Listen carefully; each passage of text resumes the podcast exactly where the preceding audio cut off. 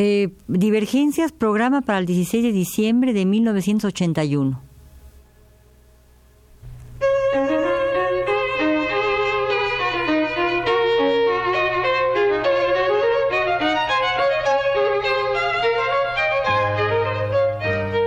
Divergencias. Programa a cargo de Margot Glantz.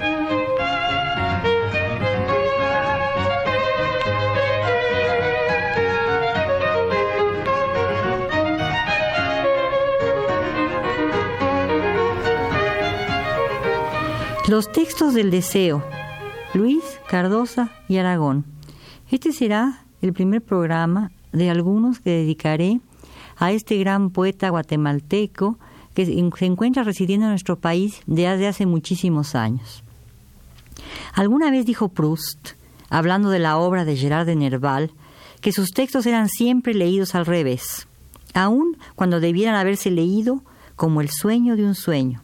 Y Gérard Genet, el estructuralista francés, explica, citado por Raymond Jean, que el estado poético del lenguaje es el lenguaje en estado de sueño, entendiendo como sueño una especie de producción nueva, irreductible a una realidad referencial. Nada más exacto para empezar a comunicar estas notas, un tanto sueltas, que hoy hago sobre la obra de Luis Cardoso de Aragón, el más nervaliano de nuestros escritores y el más latinoamericano de los mexicanos, aunque es guatemalteco y quizá gracias a ello. Y es nervaliano porque su poesía se organiza esencialmente dentro de una forma huidiza encarnada en la belleza, de presencia inesperada, insólita y gratuita como el cielo. Pero no siempre la reconocían, dice Aragón. Se les había perdido, suplantada por una forma, ella que carece de forma. Y esta definición inaprehensible, porque su falsa forma fija es más ágil que la velocidad, que el sueño, que el tiempo. Forma huidiza, azogue puro, es nada menos que un texto que desconoce con desesperación la falta de límites, como cuando desde lo alto del epígrafe dice Percy Bysshe Shelley en la pequeña Sinfonía del Nuevo Mundo de Cardosa lo siguiente: la distinción entre poetas y escritores en prosa es un error vulgar. También Henri Mechonic, el poeta y crítico francés, dice por su parte, reiterando lo que dijo Shelley hace más de 150 años. Oigamos.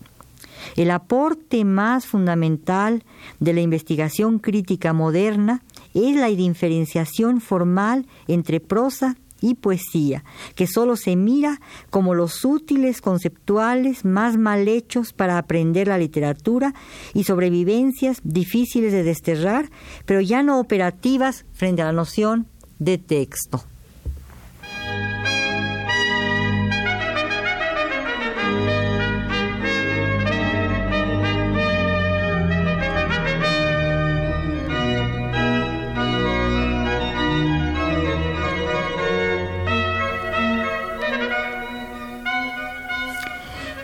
La prosa de Aragón nada en un mar espumoso y convulso de imágenes, rompiendo las anécdotas, negándolas, perforándolas con las espadas, las navajas, las lanzas, las astas, las agujas, los alfanjes, los alambres, los huesos, los taladros y los clavos.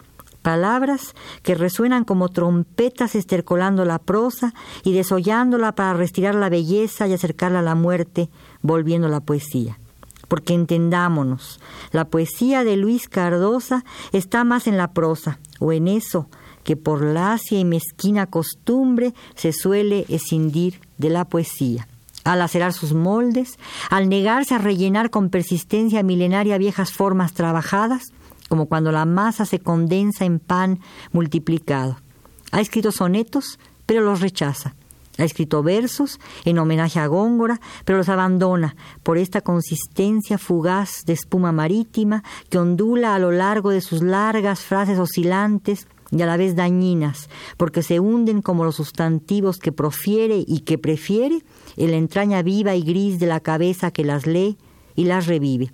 Sí, la prosa de este poeta niega con violencia iluminada cualquier intento de reducir el texto a la anécdota temporal y organizada a reminiscencia banal o a la confesión perversa porque se vive como confesión verídica y objetiva. No. Cardosa asume otra forma de escribir, forma condensada en el título de otro de sus libros, Dibujos de Ciego.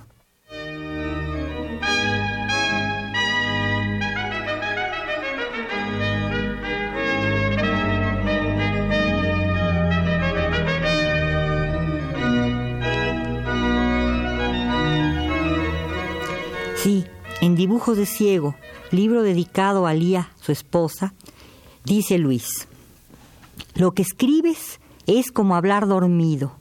Quieres rescatar algo de tu infancia irrescatable, no hacer memorias, sino iluminar pulsiones que nunca se han desprendido cabalmente de ti, rememorar su silabario para intuir el porqué de la adhesión fiel a tales efervescencias te conformaron en el primer cuarto de siglo en una pequeña ciudad levítica del trópico, con sus cicatrices, sus espuelas y sus bridas de humo.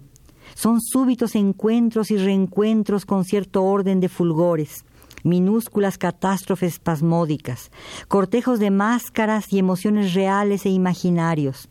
Al volver a los años profundos, lo que se halla es imprevisto.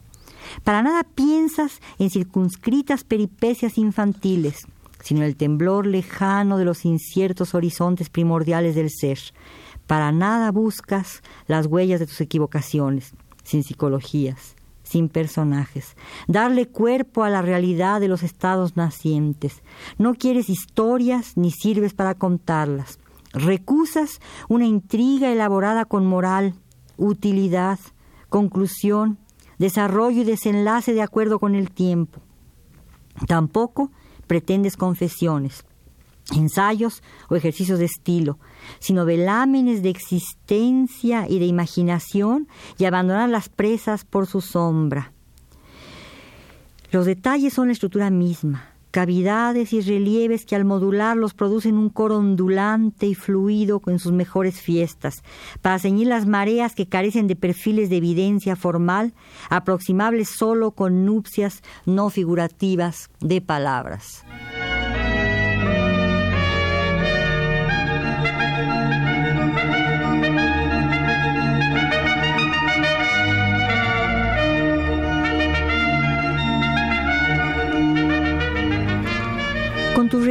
Sismográficos tocas en tu vida la mía, continúa, el resplandor de la vulgar anécdota semejante y persigues los desastres oscuros, las corrientes subterráneas, los poliperos de tus nubes, paseos con los fantasmas del niño de la sombra y ramos de luz negra, huida de esa Atlántida por exigencia recóndita.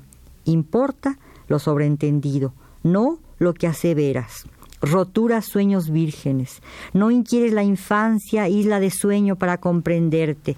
Ella tiene entre los dedos una figura de hilos tirantes que tomas con los tuyos y surge otra figura. Y te la vuelve a tomar tu recuerdo cifrado, es decir, tu fantasía, porque tiempo infinito separa al niño del adulto y ya de nada te acuerdas materiales de probable itinerario circular que se inventa el lector inventado, personaje real de alguien ficticio que escribe. La acción suele ser un poco necia en la escritura. No indagas el sentido de la vida ni quieres darle alguno. Te has olvidado de todo al despertar. No es sueño el sueño que recuerdas. Se asientan, sin embargo, residuos que lees como los de la taza de café. No buscas expresarte, sino sugerir, desmadejarte en el secreto fluir de tu ser. Además, recelas de las pesquisas de la memoria pungente de vigencias, en las cuales la anécdota pueril es la imagen fija de la linterna mágica. En la ilusa evocación los juncos tiemblan con disuelto rumor y establecen informes movimientos entrelazados. El eco de los movimientos los recoges en tu caracola sin pretender modelarlo. Viscoso rumor de juncos sumergidos casi inmóviles, de ondas que apenas tañen la piel del agua. Eres un ciego dibujando que se ha olvidado de todo al despertar. Niño soñando ante la noche pavonada que disuelve la lluvia. Paracaidista en tierra incógnita. ¿De qué llenaste tus jorobas para la travesía?